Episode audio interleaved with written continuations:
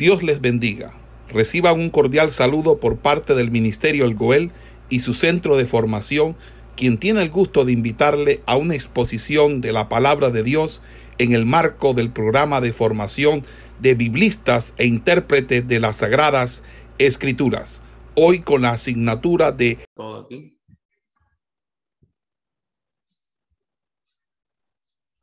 Bueno, vamos a estar nosotros eh, desarrollando la clase de hoy. la clase de hoy vamos a estar hablando acerca de las tierras del Nuevo Testamento. Las tierras del Nuevo Testamento. El Antiguo Testamento, eh, particularmente señalamos, que apenas menciona las tierras en la ribera norteña del mar Mediterráneo. Aunque habían personas viviendo allí más tiempo temprano, y que los israelitas que vivieron en Canaán, por ejemplo, hubo un reino hitita muy avanzado al norte del río de Alis, en la norteña Asia Menor. ¿Qué conocemos en cuanto a este grupo personas. Es que ellos comerciaban libremente con los pueblos del, del fértil creciente, por lo que nosotros hemos también denominado o conocemos como la media luna fértil. En ese sentido, podemos señalar que Abraham compró una cueva en la cual eh, iba a sepultar o sería sepultada su esposa. Eh, y esta cueva era de un hitita, hitita que por casualidad vivía en Canaán. La referencia bíblica que podemos mirar en relación a, lo que estamos mencionando, lo encontramos en el capítulo número 23 de Génesis. Usted eh, le invito a que lea posteriormente eh, a esta clase Génesis capítulo 23. No obstante, la nación de los hititas nunca entró en conflicto directo con Israel. De manera que la Biblia eh, no se toma el tiempo para decirnos algunos detalles acerca de ellos.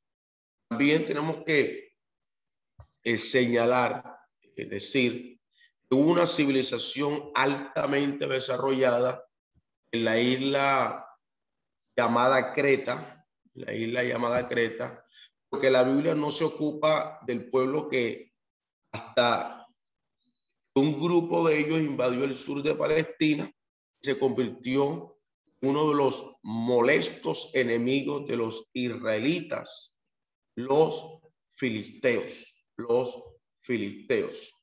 Entonces, esto haciendo nosotros un cruce de Antiguo Testamento a lo que sería el Nuevo Testamento. El énfasis se traslada para los tiempos del Nuevo Testamento de Egipto y Mesopotamia al mundo mediterráneo. Hasta el día de hoy nosotros veníamos mirando todo lo que tenía que ver con Mesopotamia todo lo que hemos desarrollado en cuanto a Egipto. de aquí en adelante vamos nosotros a encontrar que hay un traslado, un traslado hacia un mundo mediterráneo. En este sentido, Palestina ya no estaba más bajo el control de las enormes potencias del fértil creciente, Antiguo Testamento cierra un minúsculo país de Judá bajo el control de los, de los persas, que tenían su capital al oriente del río Tigris. Eh, también tenemos que señalar que durante el periodo entre Malaquías y Mateo, recuerden, este periodo entre Malaquías y Mateo se le conoce como los 400 años de silencio. También se le conoce como periodo intestamentario. ¿Qué encontramos aquí?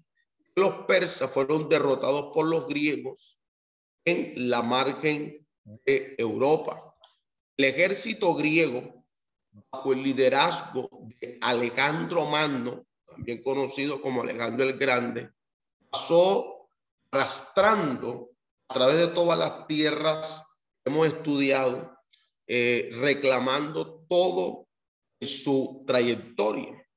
Alejandro conquistó todo eh, el camino hasta el río Indo en la margen de la India, muy lejos de nuestros mapas al oriente. Siguiendo con, con esta referencia que estoy haciendo de Alejandro, Alejandro mismo, este hombre murió pronto y eh, el imperio que este hombre estaba pues levantando, que venía consolidando, pues se dividió entre sus generales.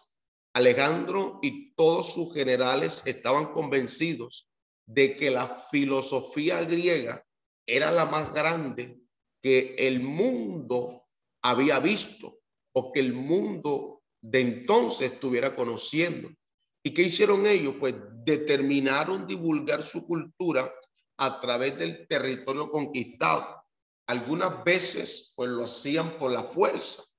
Por tanto, eh, en este sentido, eh, de manera muy, muy particular, el idioma griego, y no solamente el idioma griego, sino también sus costumbres y la cultura se esparció desde Grecia en la margen de Europa hasta la frontera de la India.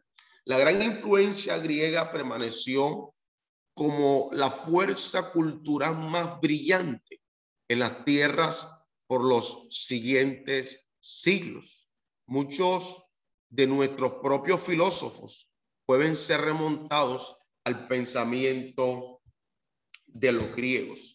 Eh, hablando un poco acerca de lo que tiene que ver con eh, eh, Grecia, ya que estamos aquí tocando el caso de, de Alejandro Magno, tenemos que señalar, por ejemplo, Macedonia, y dentro de todo este estudio, porque Macedonia se halla inmediatamente al norte de Grecia, siendo sus habitantes como los griegos de descendencia indoeuropea, aunque su cultura siempre fue considerada por los helenos como inferior.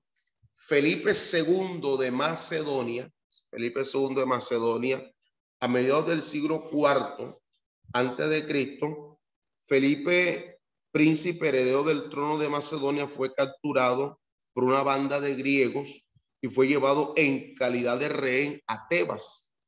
Allí, ¿qué pasó? Bueno, allí aprovechó su cautiverio para estudiar el arte militar griego y formular planes para el futuro. A su regreso a Macedonia, puso en ejecución su plan de modernizar el ejército y luego unificar a todos los helenos bajo su gobierno como, eh, como, como un preludio, podemos decirlo de esta manera, para, las, eh, para eh, sojuzgación de Persia, su, su, a Persia, habiendo ya logrado sus dos objetivos primero. hablando en este sentdo, fue asesinado durante las fiestas nupciales de su hija en el año 388 a.C., en víspera de iniciar la invasión de Asia Menor. Datos históricos que son importantes para nosotros. Bien, hablando de Alejandro Magno, Alejandro Magno, su hijo, Alejandro eh, eh, es considerado un hábil discípulo del el insigne filósofo Aristóteles.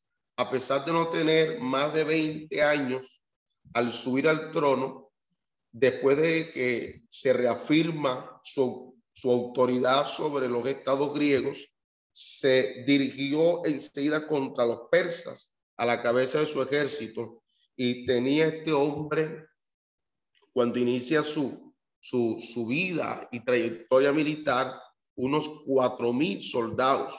Este hombre, Alejandro Magno o Alejandro el Grande, derrotó rotundamente a, Darío, eh, Darío Codomano, con un ejército de 20 veces más numerosos y pronto se adueñó de todo el imperio persa. Mientras que Alejandro estaba en Tiro, envió una embajada para demandar la sumisión de Judea, cuyo sumo pontífice eh, jefe de la teocracia judía, no le hizo caso por ser vasallo de los persas. Sin embargo, cuando Alejandro, lleno de ira, se dirigió personalmente a Jerusalén, Jadúa, según el relato que hace uno de los, uno de los hombres eh, que es autoridad, autoridad en relatos e historia judía, es Flavio Josefo, y sería bueno que ustedes eh, consulten acerca de Flavio Josefo. ¿Quién fue Flavio Josefo? Y cuáles fueron sus principales escritos eh, de Flavio Josefo y cómo estos escritos eh, muchas veces son determinantes para entender y conocer algunos aspectos que son de índole extrabíblica lo que encaja muchas veces lo que a veces nosotros desconocemos en cuanto a la historia eh, judía, en cuanto a la historia eh, del pueblo judío. Entonces, eh, este relato que hace Flavio Josefo, Flavio Josefo, resplandeciente en sus vestiduras sacerdotales, le salió a recibir. Alejandro al verle cayó a sus pies y adoró a Dios, explicando que antes de emprender su campaña de conquista, había visto en sueños a la deidad vestida como Jedúa y que le había prometido la victoria sobre el rey de Persia. Esto eh, lo cita Flavio José. Lo que podemos ver aquí, hermanos, es que lo cierto es que Alejandro trató a los judíos con gran consideración. Esto es importante tenerlo eh, en cuenta. Es un hombre que según la historia tuvo mucha consideración de los egipcios. Alejandro pues se dirigió enseguida a Egipto, donde fundó pues la ciudad de Alejandría, de la cual hemos hablado hoy, antes de avanzar hacia el oriente, hacia el oriente. Después de llegar a la India, en marcha triunfal, murió el joven conquistador en Babilonia en el año 323 antes de Cristo y muere, eh, según se cree, a la edad de 33 años muere este, este hombre, eh, según eh, uno lee muchas veces acerca de él, parece que muere de una enfermedad bastante penosa. Parece que este hombre murió de, de algún tipo de, enfermedad que podía considerarse eso tipo sexual, algo así, por lo que hemos mirado. Pero sí vamos nosotros a conocer más qué pasó con, con, los, con, esta historia. Eh, de acuerdo lo que conocemos, conocemos, la muerte repentina de Alejandro fue un verdadero desastre a su vasto imperio. Verdadero desastre. esto que eliminó la única posibilidad de que se pudiera unificar la Europa Oriental con Asia Occidental bajo la dirección griega. Parece ser que aquí se frustra todo ese plan, todo eso que se venía dando con esa eh, conquista que venía desarrollando Alejandro Grande. ¿Qué pasa cuando Alejandro muere? ¿Qué pasa cuando Alejandro Magno muere? Bueno, sus generales, envidiosos unos de los otros, empezaron inmediatamente a pelear entre sí. Tras una larga lucha que sostuvieron, no, el reino es fraccionado, el, imperio es fraccionado en cuatro reinos. ¿Y cómo eh, es fraccionado este reino o este imperio? Número uno, eh, hay un segmento que sería Tracia, Tracia, y una parte de Asia Menor le fueron le fueron adjudicadas a Lisímaco, le fueron adjudicadas a Lisímaco, eh, lo que tiene que ver con Tracia. Eh, segundo, Macedonia y Grecia le correspondió a Casandro. Eh, Siria y el Oriente quedó bajo Seleuco. Seleuco como Siria y el Oriente. Y Egipto estuvo bajo Ptolomeo, hijo de Lajes. Ptolomeo, hijo de Lajes. Entonces, eh, quiero repetir esto. Eh, esto corresponde a una asignatura que ustedes estarán desarrollando que se llama periodo intertestamentario.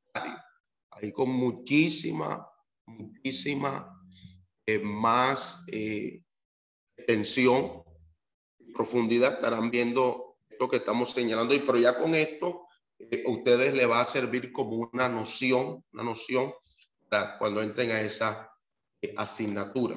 Entonces, eh, ¿qué estamos diciendo? Que la muerte de Alejandro se puede considerar en algún sentido como un verdadero desastre, ese vasto imperio que él venía construyendo, que se venía extendiendo. Él muere, generales que, que, que él había eh, constituido, generales que él había establecido, estaron en envidia, en luchas, en disputas unos con otros.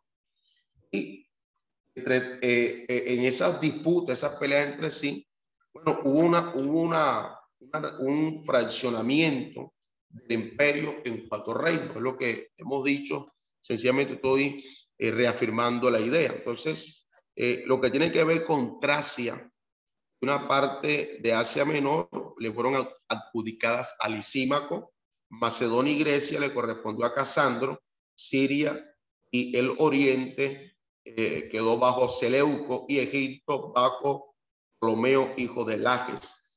Los últimos dos eh, reinos mencionados seguía, eh, seguía, seguía, se continuaba la obra de la helenización, empezado por Alejandro, bajo los gobernadores sabios y artistas griegos, hasta que la civilización y la cultura griega llegaron a dominar todo el mundo antiguo. Entonces, eh, esto es importante en cuanto a lo que se refiere a cultura y civilización griega. Entonces, eh, siguiendo con, con, con, la clase de hoy y lo que tiene que ver con las tierras del Nuevo Testamento, también nos corresponde hablar acerca de Roma. Roma.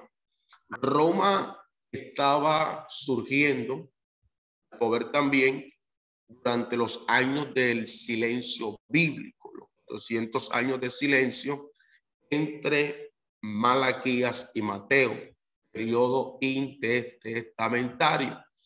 Al principio conquistaron el territorio al norte y al occidente del área mostrada en nuestros mapas en las tierras bíblicas.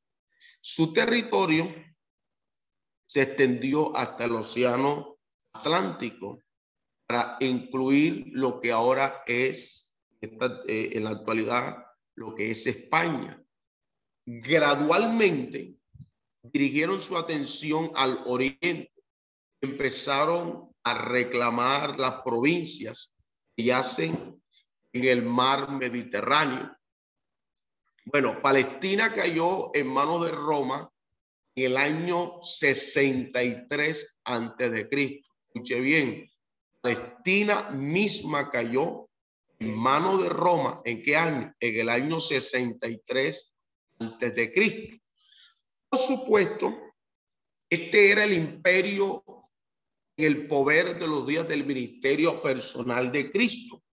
Y durante los primeros seis eh, eh, días de la iglesia eh, del Señor, Roma consideró a Palestina un estado fronterizo, estratégico, a causa de la ubicación que tenía.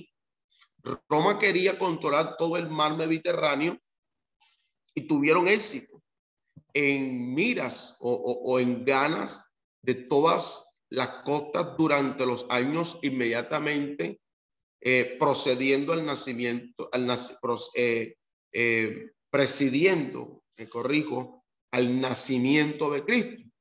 Pero Palestina era un lugar de problemas constantes, de problemas constantes. Una tribu árabe llamada los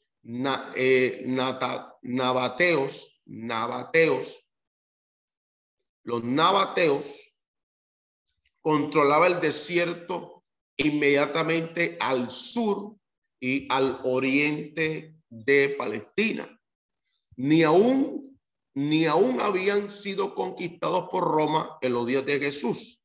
Un pueblo llamado los eh, partianos. Los partianos habían ganado el control de Mesopotamia y la antigua Persia y habían establecido un imperio que Roma nunca procuró derrotar. Esto es importante para nosotros. Los judíos se sintieron agraviados por el control romano de sus tierras y constantemente estuvieron buscando las formas de vencerlos. De ahí donde uno conoce eh, las llamadas revueltas, llamadas revueltas, donde los judíos buscaban a través de una de estas revueltas eh, librarse de el yugo que Roma y el peso que Roma ejercía sobre ellos a nivel de, de tributos, eh, a nivel de, esclavitud y todo esto que trae consigo estar subyugados a un imperio. De hecho, uno de los discípulos del Señor, uno de los discípulos del Señor, eh, era, era, era uno de los hombres que hacía parte de estas revueltas. Eh, él se llamaba Simón el Cananista o, el Celote. Cuando hablamos de, celote, estamos hablando de una persona que en esta época eran personas alzadas en armas. Entonces Simón era uno de estos alzados en armas, podríamos decir, en el caso nuestro aquí en Colombia, hacía parte eh, de, de, alguna guerrilla, hablando de Simón el cananista, eh, el celote. Entonces, en este sentido, los judíos que se sentían agraviados, por este control que los romanos ejercían sobre ellos, buscaban la manera de cómo vencerlos, vencerlos.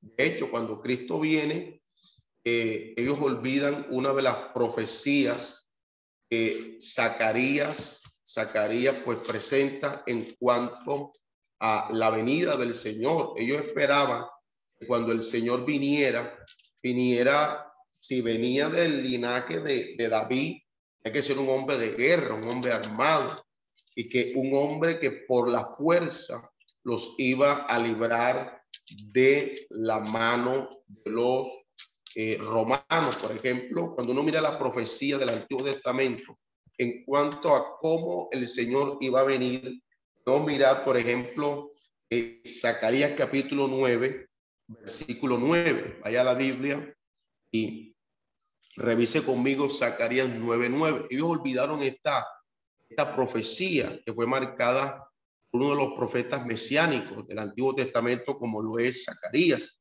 Zacarías en el capítulo 9, versículo 9 dice, alégrate mucho, hija de Sión, da voces de júbilo, hija de Jerusalén. He aquí tu rey vendrá a ti, justo y salvador, humilde, y cabalgando sobre un asno, sobre un pollino, hijo de asna. Así la profecía marcaba cómo sería la entrada de Cristo la historia judía, la historia ya eh, donde ellos estaban bajo esa esclavitud o ese yugo romano. Entonces, eh, ellos esperaban un hombre bélico, un hombre de guerra, un hombre que a través de revueltas eh, iba a traer una forma de, vencer a Roma. Entonces, en este sentido, Roma Mientras tanto, de manera constante, estaba buscando las formas de fortalecer el dominio que necesitaba eh, en relación para eh, con lo que tiene que ver con Palestina, contemplar, eh, completar, completar su control del mar como una sola zona amortiguadora de choques contra los pueblos enemigos en su frontera. De esta manera, fue colocando cimientos para encalizados eh, conflictos que tenía, encarnizados conflictos que tenía. Eh, Roma eh, en su época se caracterizó porque ellos construían, construían carreteras, construían caminos del pueblo o el territorio conquistado, ellos construían eh, carreteras y de allí esa frase que a veces uno escucha, eh, que tiene veracidad, en, el, en este tiempo, como Roma era el imperio, eh, todos los caminos conducían a Roma. O sea, Roma podía, desde, desde Roma podían ellos llegar a cualquier pueblo o territorio conquistado estas carreteras que ellos tiraban, estos eh, caminos que ellos abrían, que conectaban a Roma con el territorio que había sido conquistado. Entonces, eh, considerando lo que es Roma, eh, durante el siglo después de la conquista de Alejandro Magno, Italia, por su posición geográfica, constituía el centro corazón del mar Mediterráneo, junto con los países circundantes, vino a constituir el centro de gravedad política en el mundo pues, antiguo. Según las tradiciones, las tradiciones, cabe decir de paso, no son fidedignas ser inventada mayormente por los griegos durante el segundo siglo, realmente los griegos la gente no les creía mucho. La gente no creía mucho en los griegos. No eran muy confiables los griegos en, algunos aspectos. Eh, la fundación de Roma fue obra de Rómulo Remo, el año 754 antes de Cristo. Lo cierto es que de comienzos muy humildes, eh, Roma se extendía en círculos de influencia que cada vez eran más amplios hasta mediados del siglo tercero antes de Cristo. Dominaba toda la península itálica. Eh, encontraremos o encontramos las conquistas de Roma se pueden dividir en dos. eh, eh, las conquistas iniciales de Roma. En la, en la, la primera sería la cuenca occidental del Mediterráneo. La segunda es la cuenca oriental. La, la, forma de conquista que tuvo eh, Roma. Cuenca occidental del Mediterráneo y cuenca oriental. Serían las dos formas iniciales de conquista. Entrando en la forma de gobierno que presentó, tenía Roma. Eh, la república duró hasta que Augusto, el joven sobrino de César, después de la derrota de las fuerzas de Antonio, la batalla de Accio, eh, efectuó una serie de transformaciones en la administración eh, pública cambiaron radicalmente la estructura del Estado romano. De forma muy inteligente, eh, eh, concretó en mano de todo el poder ejecutivo conservando a la vez todos los antiguos puestos, procedimientos y formas exteriores del sistema republicano. En este sentido, lo que estoy diciendo es que sin que se diera cuenta, el pueblo romano la república se transformó en un imperio.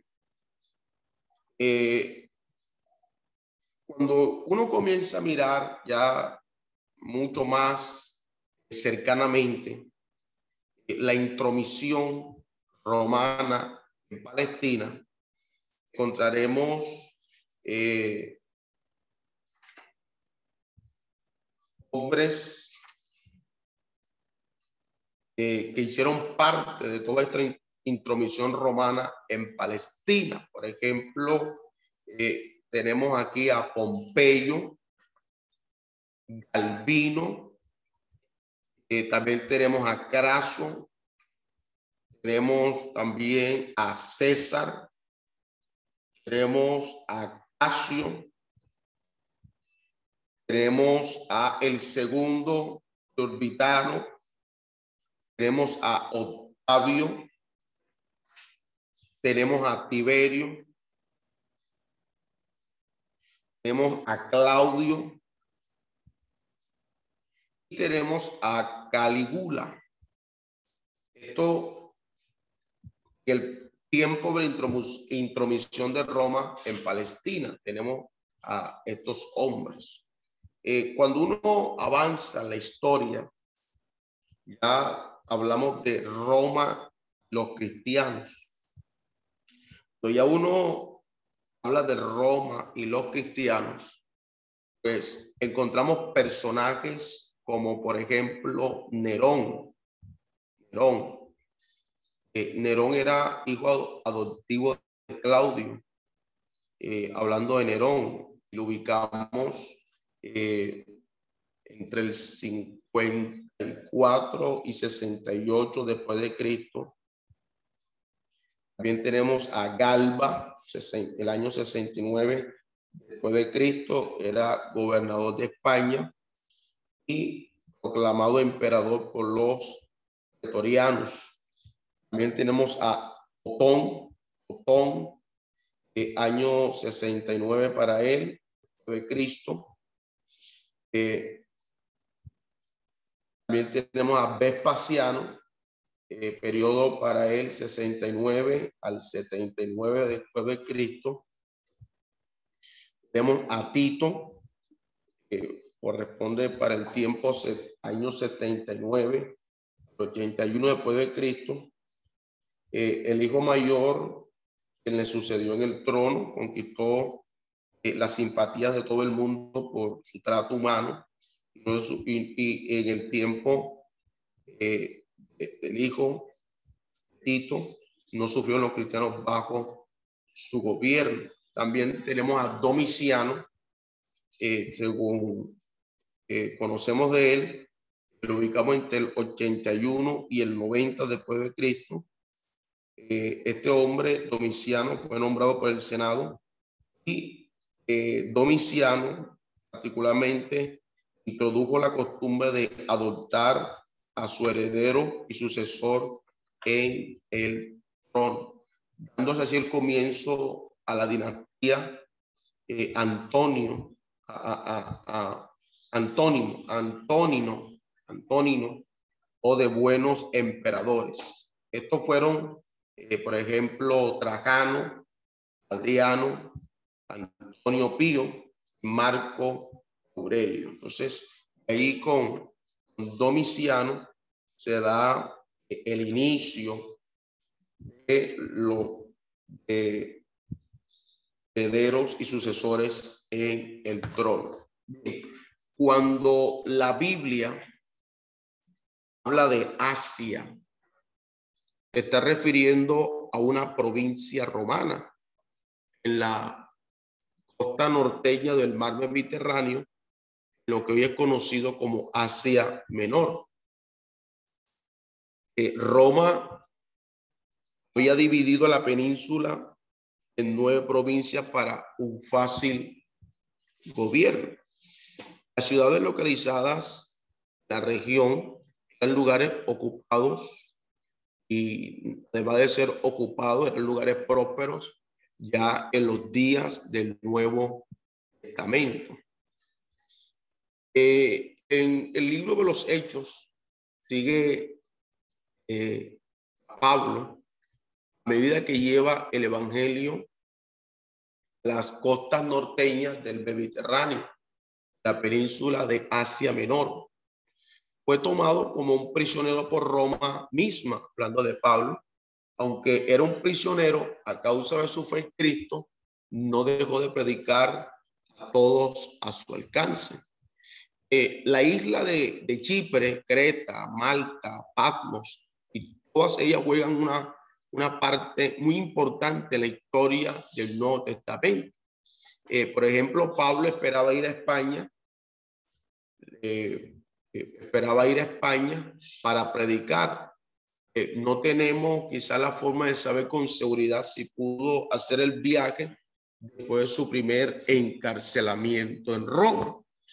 Eh, para ir finalizando la intervención de hoy, eh, tenemos que decir que los judíos estaban dispersos por todas las tierras mostradas en los mapas a los días del Nuevo Testamento.